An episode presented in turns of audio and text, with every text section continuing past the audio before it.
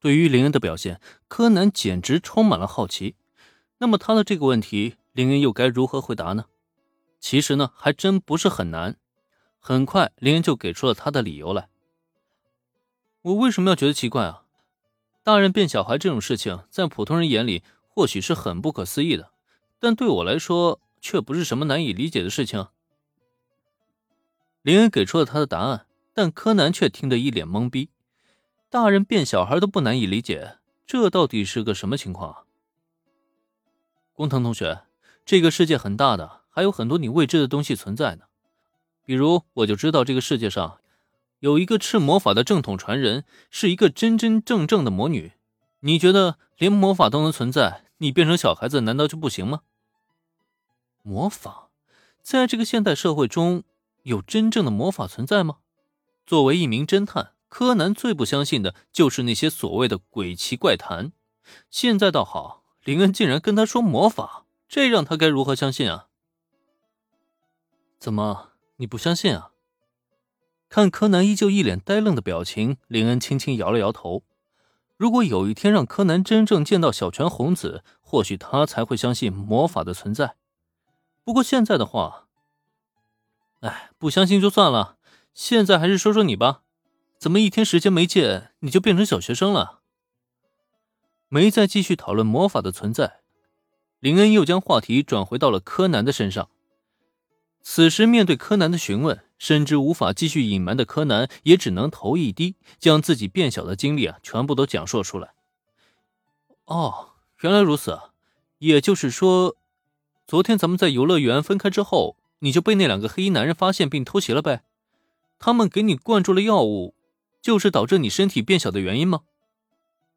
工藤新一变柯南的经过，林恩不仅全程围观，甚至还拍摄了完整的视频留念。对此啊，自然是一清二楚的。不过面对柯南的时候，他却还要做出一副了然点头的模样，表示自己刚刚知晓了前因后果。哦，我明白了，那两个黑衣男人我也见过。关于这件事情，我会通过我的渠道帮你留意调查的。一旦有了什么发现，会在第一时间通知你。嗯，哎，我，我谢谢你，林恩同学。对林恩说出真相，那是因为柯南自曝了身份的无奈之举。可他没想到，在了解完前因后果之后，林恩竟然主动的愿意为他提供帮助，这就不禁让他下意识瞪大了眼睛。虽然他跟林恩没有交恶，可本质上来说，柯南其实并不喜欢林恩。在作为工藤新一的时期，也从未跟林恩亲近过。毕竟，身为一个男人嘛，他怎么都不可能与一个抢走自己青梅竹马的男人成为无话不谈的好朋友。可没想到，林恩竟然这么大度，对待一个连友人都算不上的同学，他也愿意提供帮助。这无疑让柯南的心中十分的感动。难怪小兰在短短时间内就和林恩同学关系这么要好了。他的确是个好人啊。哎，都是朋友嘛，就不必谢了。呃，不过话说回来，工藤同学，你住进毛利家，又吵着要跟小兰一起洗澡，这件事情你难道不打算解释解释吗？面对柯南的道谢，林恩摆手表示无需在意，但他紧接着的一番话却让柯南身体瞬间一僵。这种黑历史怎么能被林恩同学给抓到把柄呢？嗯，那个。林恩同学，你别误会，其实我并不是想住进毛利家，只是阿笠博士建议我，毛利小五郎的侦探身份可以为我提供掩护，所以我才答应了博士的建议。至于洗澡，嗯，哈哈，我只是随便一说。林恩同学，你别当真啊。哦，对了，你千万，请您千万对小兰保守这个秘密。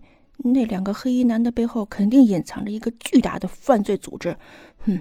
如果被小兰知道真相的话，我怕他会牵连。忙不迭的连连摆手，柯南极尽所能的想要把话给解释清楚。可问题是，虽然他说的有理有据，可再看对面林恩的反应呢，却好像并不信任他一般。